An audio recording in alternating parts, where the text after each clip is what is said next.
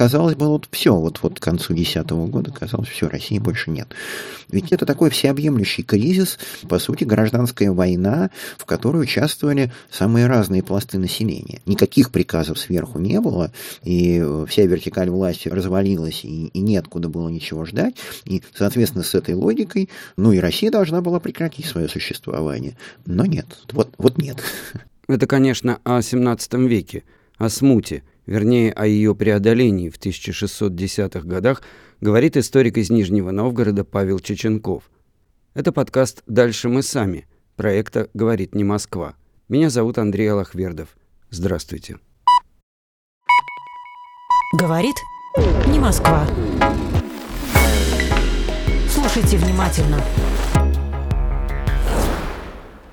Не Москве ровно год – и мы отмечаем первый день рождения выпуском первого подкаста. Мы назвали его «Дальше мы сами», и говорить здесь мы будем об истории самоуправления в России. О том, что существовало в истории реально, и о проектах, планах, которые по какой-то причине не смогли или не успели стать реальностью. Какую роль играли местные инициативы, местная самоорганизация в истории страны? Что было полезного, что можно было бы использовать сейчас – что было незаслуженно забыто и уничтожено.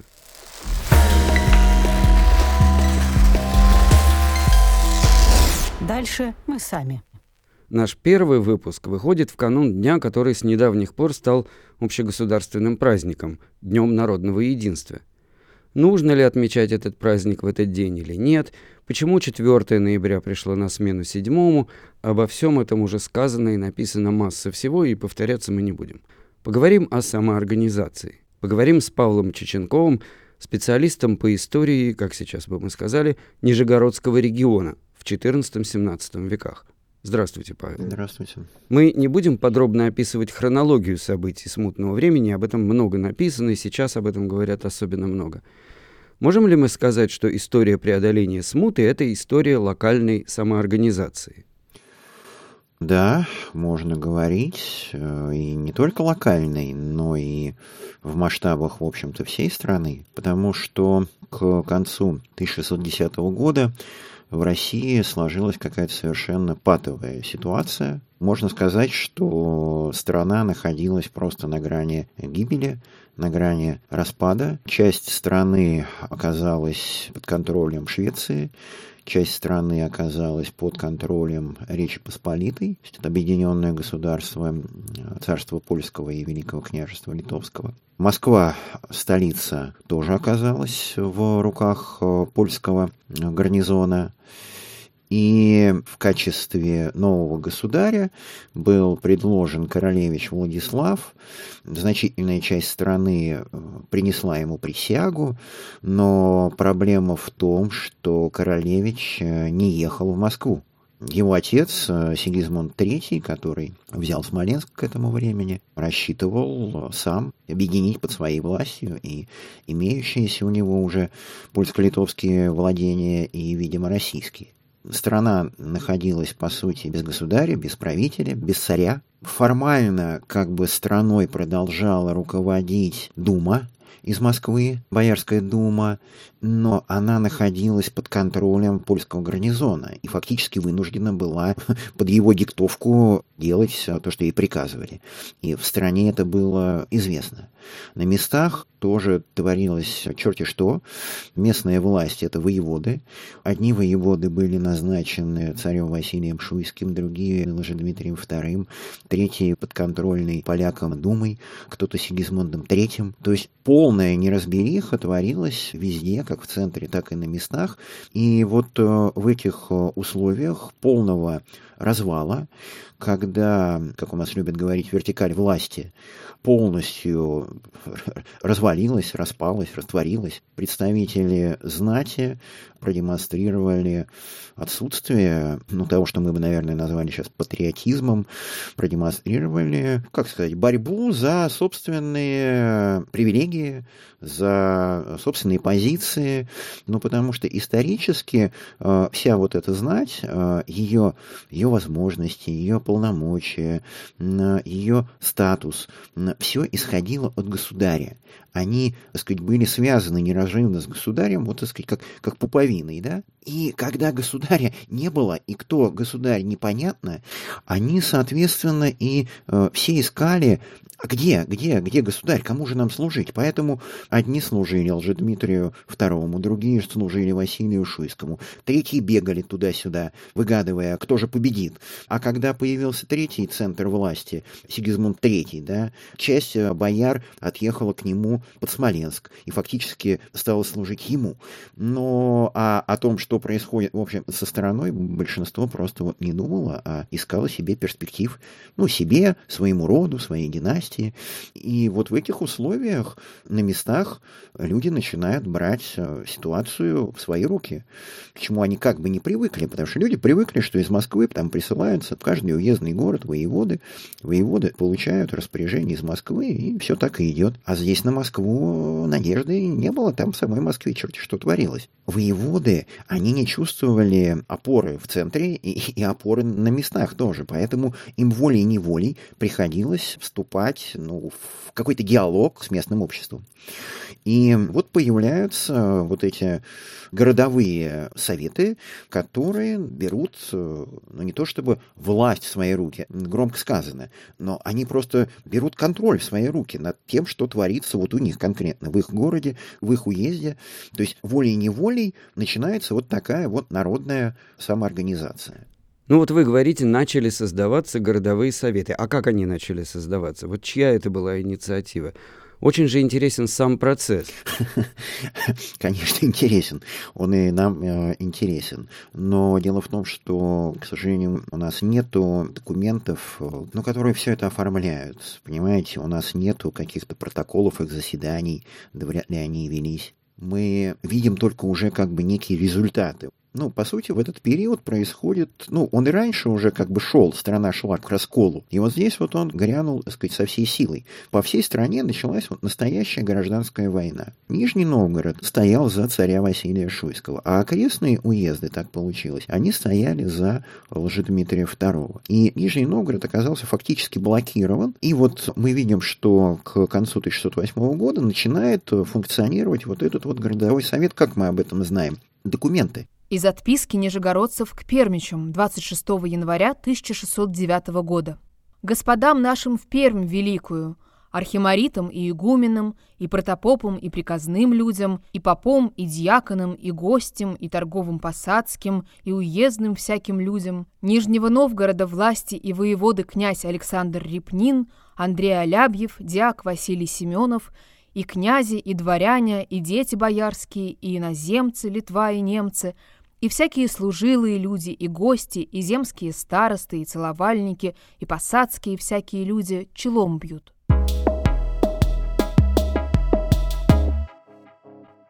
Документы, которые исходили из Нижнего Новгорода, это традиционные по форме документы, но раньше они исходили от имени воеводы и дьяка. Воеводы – глава местного управления, а дьяк – это ну, его вот помощник по вопросам, собственно, управления дел производства. Раньше такие документы исходили от воеводы и дьяка. А теперь мы видим, что с конца 1608 года выписывается в документе более широкий круг участников, от имени которых Нижний Новгород город вот рассылает э, своим соседям грамоты. По сути, это получается перечислены все категории городского населения. От них, от всех идут документы во внешний мир. И, соответственно, на основании этого и делается вывод, что вот появляется такой городовой совет, который берет на себя вот эти вот функции. Не то чтобы даже, наверное, на какого-то повседневного управления, а скорее вот эти вот политические функции взаимодействия с другими такими же регионами. То есть раньше-то все контакты шли через Москву, а сейчас нет. И они начинают искать контакты друг с другом, чтобы найти единомышленников, чтобы выработать какую-то позицию, как-то понять, кто где, кто за кого. И вот так это все появляется. А то, что им нужно было решать, ну, это вопросы, по сути говоря, спасения своих жизней и своего имущества. Потому что из э, соседнего уезда, из Балахнинского, из Балахны пришел просто ультиматум. Целуйте крест царю Дмитрию Ивановичу. Или, значит, мы начинаем против вас военные действия. И они были начаты. Нижегородский Кремль значит, осаждался. Там еще сложность была в том, что значительная часть военных сил Нижнего Новгорода, она еще в 1606 году отбыла в Нижнее Поволжье. Царь Василий Шуйский еще отдавал приказы о наведении порядка в Астрахани, и они ушли туда. И получилось, что Нижний Новгород, он почти был беззащитен. То есть вот это вот еще как бы стимулировало то, что ну, надо всем объединяться, иначе ничего хорошего не будет. Потому что они понимали, что если эти вот головорезы э, ворвутся в город, то ну, никому не сдобровать. Поэтому вот, вот они и объединялись, вот это вот они и обсуждали. Ну вот это все, и, видимо, и обуславливало их, так сказать, единомыслие, потому что если бы этого единомыслия не было, то они бы этот натиск и не выдержали. Из летописи XVII века «Новый летописец». Перевод Сергея Шокарева. В Нижнем же казны становилось мало. Он же начал писать по городам, в Поморские и во все понизовые, чтобы им помогали идти на очищение московского государства. В городах же, услышав, что в Нижнем собрании, рады были и посылали к нему на совет, и многую казну к нему посылали, и свезли к нему из городов многую казну. Услышали же в городах ратные люди, что в Нижнем собираются все свободные люди, пошли из всех городов – Первые же пришли коломничи, потом рязанцы, потом же из украинных городов многие люди, казаки и стрельцы, которые сидели в Москве при царе Василии. Они им давали жалование. Бог же презрел Турать и дал между ними совет великий да любовь, что отнюдь не было между ними вражды никакой.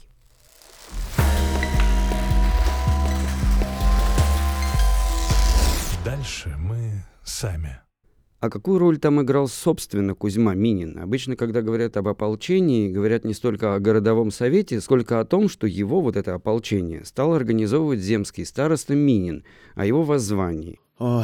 Ну, вот есть такая э, картина Маковского «Воззвание Минина к народу». Вот она довольно известна в репродукциях в Нижегородском художественном музее. Занимает целый зал, она огромная. И там Минин, значит, вот на торгу выступает с призывом к нижегородцам. Но вот современные исследователи, они все больше склоняются к мысли, что, собственно, такого вот как такового воззвания и не было, да, то есть на базаре э, вряд ли Минин кричал и призывал. То есть это была, видимо, такая, ну, будничная работа. Сама идея, видимо, возревала постепенно.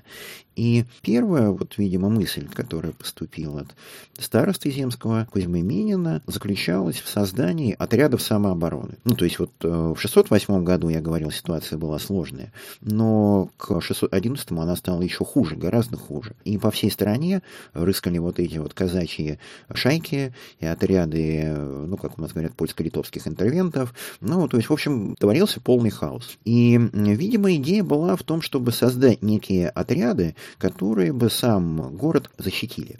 Минин, видимо, выступил вот с этой первоначально идеей. А кто он такой был? Земский староста. Кто такой земский староста? Это вот глава самоуправления, ну, только посадских людей, понимаете? У нас часто вот, ну, и меня часто спрашивали, а вот с чем это можно сравнить там в современной нашей системе? И людям сразу приходит в голову, значит, если глава самоуправления, то это мэр. Ну, нет, конечно, потому что, ну, это же было сословное общество. И Минин представлял только вот этот вот торгово-ремесленный посадский люд, то есть простой люд, простонародье. Вот, вот оно его выбрало. Эта должность, она не появилась в смуту, она была и раньше. Еще там Иван Грозный проводил земскую реформу, да и до этого тоже э, были элементы вот такого вот народного самоуправления.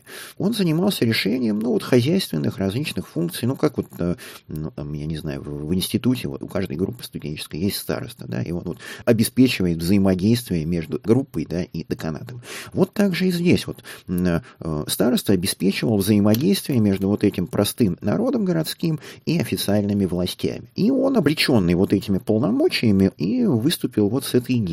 Это где-то осенью 1611 года. Всем идея понравилась нанять профессиональных военных. А мы, люди посадские, мы соберем на деньги. А дальше встал вопрос, а кого нанимать. И тут э, подвернулась такая очень любопытная ситуация. К этому времени король Сигизмунд III со своими войсками взял Смоленск и, собственно, оккупировал всю Смоленскую землю. Служилые люди, смоляне, дворяне и дети боярские, они коллективно отступили, то есть они не могли со своих владений никакой доход получать. А в это время под Москвой стояли остатки первого земского ополчения, которое развалилось, и их руководитель, князь Трубецкой, он считал себя главой государства, распоряжался, он э, наделил их поместьями в соседнем э, с Нижегородским, соседний к югу находящийся Арзамасский уезд. И они все отправились туда, а местное население отказалось признавать. Они сказали, кто это такой князь Трубецкой? Он нам кто? Вот, нет, мы не согласны свои арзамасские земли вам, значит, отдавать. Э, возник конфликт, у них там столкновения были, и об этом узнали в Нижнем Новгороде, и вот родилась вот эта еще одна идея. Ну, чего, люди хорошие, ну, в плане военной организации, своих военных умений, пропадают, не знают, чем заняться, а давайте-ка мы их позовем, ну и все. И для всех это оказался прекрасный выход, потому что их позвали не просто так, не из патриотических чувств, а за деньги им предложили жалование, вот, и они с удовольствием согласились. Из повести о победах московского государства. Документ XVII века. Той бог Азма, издавна слышав про храбрость Смоленскую и про мужество дворян града Смоленска, созвав же всех нижегородцев, иначе доброумными своими словесы глаголоти к ним рекуще. «О, братья и друзья, все нижегородские народе, что сотворим ныне, видяще московское государство в велицем разорении? Совет даю вам, братья моя, о счастливес моих и послушаете — да призовем себе в Нижнем Новиграде храбрых и мужественных воин московского государства, достоверных дворян града Смоленска, ныне бо они близь града нашего в арзамастих местах. Той же добролюбный муж Казма Минин, прежде всех разделив имение свое на три части и взяв две части имения своего, и со многою радостью принесе на собрание казны ратным людям, себе же на потребу единую часть имения своего остави. Потом же и все граждане такожде сотвориша. И собрав казны множество, той благорассудный Казма, разобрав же дворян града Смоленска против их дворянские чести на три стати, и вместо государева жалования дади им полные оброки против их дворянской чести. В начале зимы, то есть это конец, получается, все того же 1611 года, появляется приказ ополченских дел в Нижнем Новгороде, который вот, собственно, и занимается э, вопросами организации вот этого ополчения. Пока еще непонятно для чего, то ли для защиты Нижнего Новгорода, то ли уже для каких-то более широких планов. И его возглавляет э, князь Дмитрий Пожарский, э, как первый воевода, второй воевода Иван Биркин, и как вот человек ответственный за управления дьяк э, Василий Юдин-Башмаков. А Кузьмы Минина там нету, потому что Кузьма Минин по-прежнему выполняет функции вот этого земского старосты. Вот когда он выступил с этой идеей, да, что вот создать э, некие военные отряды, ему, ну, как это и бывает, инициатива наказуемая, ему и поручили. Ты придумал нанять служилых людей и обеспечить их всем необходимым. Вот давай этим и занимайся. Он, значит, был как бы выбран собирать третью деньгу по разным данным разному, то ли третью, то ли пятую. Но вообще это очень много. То есть, соответственно, либо третья, либо пятая часть имущества. Вот он вот этот вот сбор некий провел, людей пригласили, а дальше этими всеми вопросами стал заниматься вот этот вот приказ ополченских дел. А Минин э, продолжал оставаться земским старостой и своими городскими э, делами заниматься. То есть это единение вот всех жителей города. То есть таким образом общими усилиями решалась задача обороны самого города, да, и идти спасать страну ополчение не собиралось. Видимо, первоначально мысли спасать всю страну не было.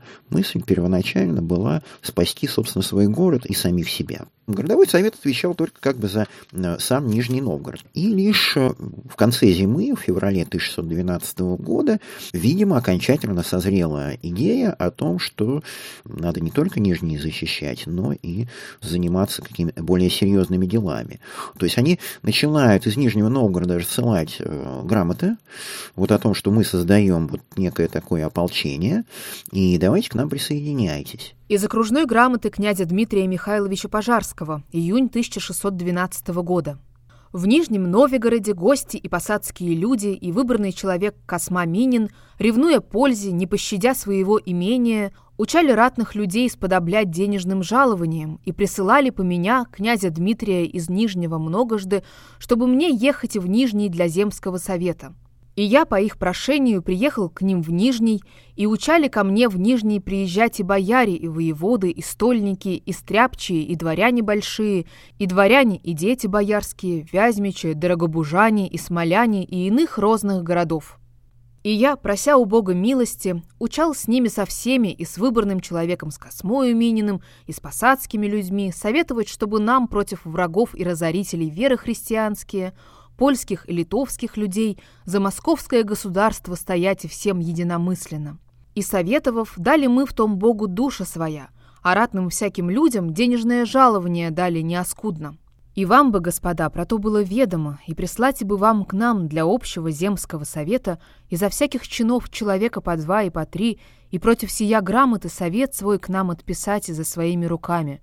Как нам против общих врагов, польских и литовских людей стоять? И как нам в нынешнее злое настоящее время безгосударным быть, и выбрать бы нам государя всею землею, кого милосердный Бог по своему праведному человеколюбию даст.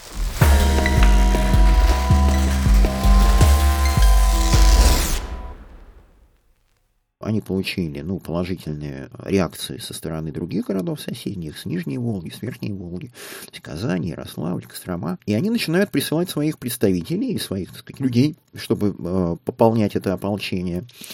И вот тут уже начинает формироваться что-то более серьезное, потому что ну, городовой совет, он в Нижнем Новгороде, он никуда не пойдет, он останется в Нижнем Новгороде. Приказ ополченских дел, он занимался, ну, чисто вот организационными вопросами. А понадобился некий орган, который будет вырабатывать политическую платформу и объединять уже не только э, нижегородцев, да, а всех, кто начинает к этому делу подсоединяться. И вот этот э, орган, который начал э, формироваться, его вот условно называют Совет всея Земли. То есть про сам Нижний Новгород мы не знаем, что он тут существовал. То есть мы понимаем, что он начинает формироваться, но самого вот этого словосочетания еще нету. Потому что его окончательное формирование произойдет уже в Ярославле. Потому что в конце февраля, начале марта начинается поход вот этого ополчения из Нижнего Новгорода в Ярославль. И там вот уже будет проходить окончательное формирование и ополчение, и вот этого вот Совета всея Земли. То есть там будут подключаться представители из э, все новых и новых уездов, э, которые включаются в это дело, начинают поддерживать. Ну, то есть, грубо говоря, делегаты вот от таких же э, аналогичных городовых советов разных слоев населения, опять же. То есть это и э, простой люд, посадский люд, дворянство, ну и вот даже некоторые представители представители аристократии, которые оказались вне пределов Москвы. Их приглашают, они тоже прибывают в Ярославль и тоже входят вот в этот вот Совет всея земли. Ну, это некий э, такой аналог Земского собора, но только с меньшим представительством высших сословий. То есть в Земском соборе там же целиком входила Боярская дума, освященный собор, то есть высшее духовенство. Вот это все, конечно, входить не могло, потому что большинство из них там сидело в Москве. Вот. А вот те, кто мог, вот они вошли в этот э, совет. Вы писали, что совет, который тогда находился в Ярославле, стал реальным временным правительством, которое, собственно говоря, и управляло страной в этот момент. Да. Ну, опять же, мы видим документы, которые исходили э, от них. То есть мы видим их действия. Какие были их действия? Они, например, воевод назначали. То есть там смещали тех, кто ну, не поддерживал, присылали своих воевод, присылали грамоты там и с разными хозяйственными вопросами. То есть, ну, фактически отвечали так или иначе на все какие-то нужды, которые возникали, и к ним начинали обращаться. Потом они даже даже чеканили монету какое-то время.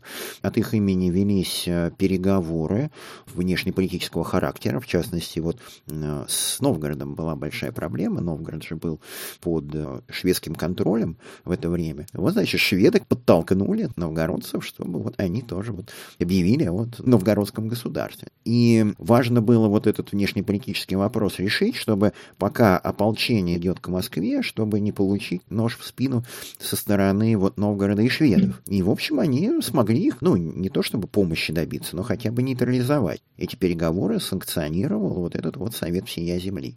То есть он э, реально э, взял на себя вопросы государственного управления.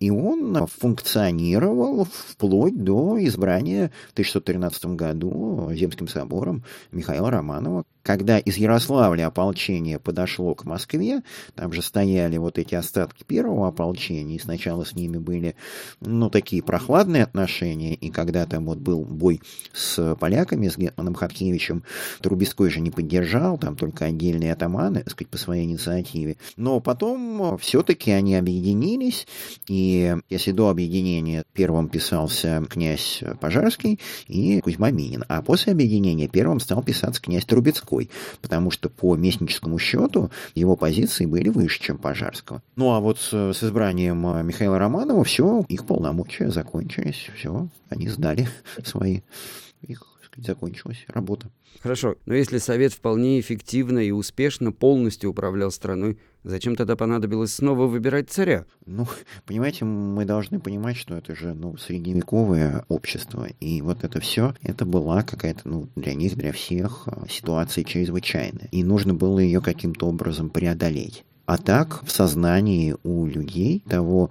времени управляют страной не люди, а вот Богом избранный монарх, ну, в русском варианте царь. И ведь вот с чего началась э, смута, да, ну, все знают, с пресечения династии московских Рюриковичей, да, и это была, ну, катастрофа, потому что воспринималась как некая божья кара, и что делать было непонятно.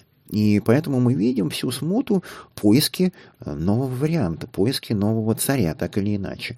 Сначала Борис Годунов, потом Василий Шуйский. Как не приживаются, потому что не монархического они происхождения, понимаете, корня нет у них царского. Вот родился проект с королевичем Владиславом, но вот тоже не вышло. И почему потом вот Романовы, да, вот усидели? Тоже ведь, ну, ситуация была сложная, но, но ничего такого не произошло. А потому что при Михаиле Романове чуть не постоянно заседал Земский собор. Царь пытался заручиться мнением народа, и только потом, уже постепенно, э, когда, сказать, позиции Романовых на престоле укрепились, земские соборы стали собираться реже, реже, реже, ну и потом совсем уже при Алексее Михайловиче перестают собираться. Таким образом, Совет всея земли, как э, такое правительство, он перестал существовать. Но вообще вот апелляция к народному мнению, на стремление заручиться народным мнением, оно продолжается и при первом Романове тоже. Ну, а можем ли мы сейчас что-нибудь позаимствовать из опыта того времени? Мы так устроены, что мы постоянно у, у прошлого ищем ответы на наши сегодняшние вопросы. Но проблема в том, что прошлое-то оно прошло и никогда не повторяется. И мы видим что-то, конечно, похожие, но, но ни одна ситуация не, не повторяется. А уж тем более ситуация 17 века, как я уже сегодня говорил, совсем другое общество, устроенное на других э, принципах, э, общество сословное. Поэтому какие-то прямые сказать, заимствования здесь э, вряд ли возможны. Но в целом вот сама мысль о том, что судьба страны, она в руках народа, да, да, в руках э, общества. И если общество э, доведено уже до такого вот состояния, что до каждого дойдет, что если не брать инициативу в свои руки, то дальше никакой э, истории не будет, да, как, как у чего-то единого, да, как у единой страны, единого общества, что это как бы вот почти конец. Ну, вот это да, это вот такой, ну, сказать, урок, да, исторический. И вот тот кризис э, Россия смогла пережить и сохраниться. Ну, у нас как-то традиционно считается, что в нашей истории вот важнее всего это вертикаль власти, и что русский народ, он вот только ждет приказа сверху. И без этого приказа ничего сделать нельзя. Но мы видим, когда никаких приказов сверху не было, и вся вертикаль власти развалилась, и, и неоткуда было ничего ждать, в соответствии вот с этой логикой, ну и Россия должна была прекратить свое существование. Но нет, она не прекратила свое существование. В этой кризисной ситуации народ проявил способность к самоорганизации, к объединению, к поиску путей. Ведь смута – это такой всеобъемлющий кризис и, э, по сути, гражданская война, в которой участвовали самые разные пласты населения. Но вот когда как бы ситуация зашла полностью в тупик, начался поиск э, какого-то диалога, и они его начинают находить, и начинают самоорганизовываться, и создавать какие-то небывалые органы самоуправления, которые которых как бы никто из них не знал. То есть были, конечно, вот самоуправления там на уровне городского посада, села, деревни там, и так далее, но все вот для решения чисто каких-то таких бытовых хозяйственных вопросов. А то, что также можно создавать какие-то органы местного самоуправления, да, которые возьмут все вопросы жизни в свои руки, а уж тем более, что на уровне всей страны такого не было, но жизнь заставила, и оказалось, что вот русский народ к этому этому вполне способен но в критической ситуации. То есть, в принципе, получается, что они добились того, чего хотели. Они хотели восстановления государственности и порядка, получили. Хотели дальнейшего экономического развития, чтобы торговля развивалась, и ремесло. Тоже все, все получилось в этом плане. Смогли.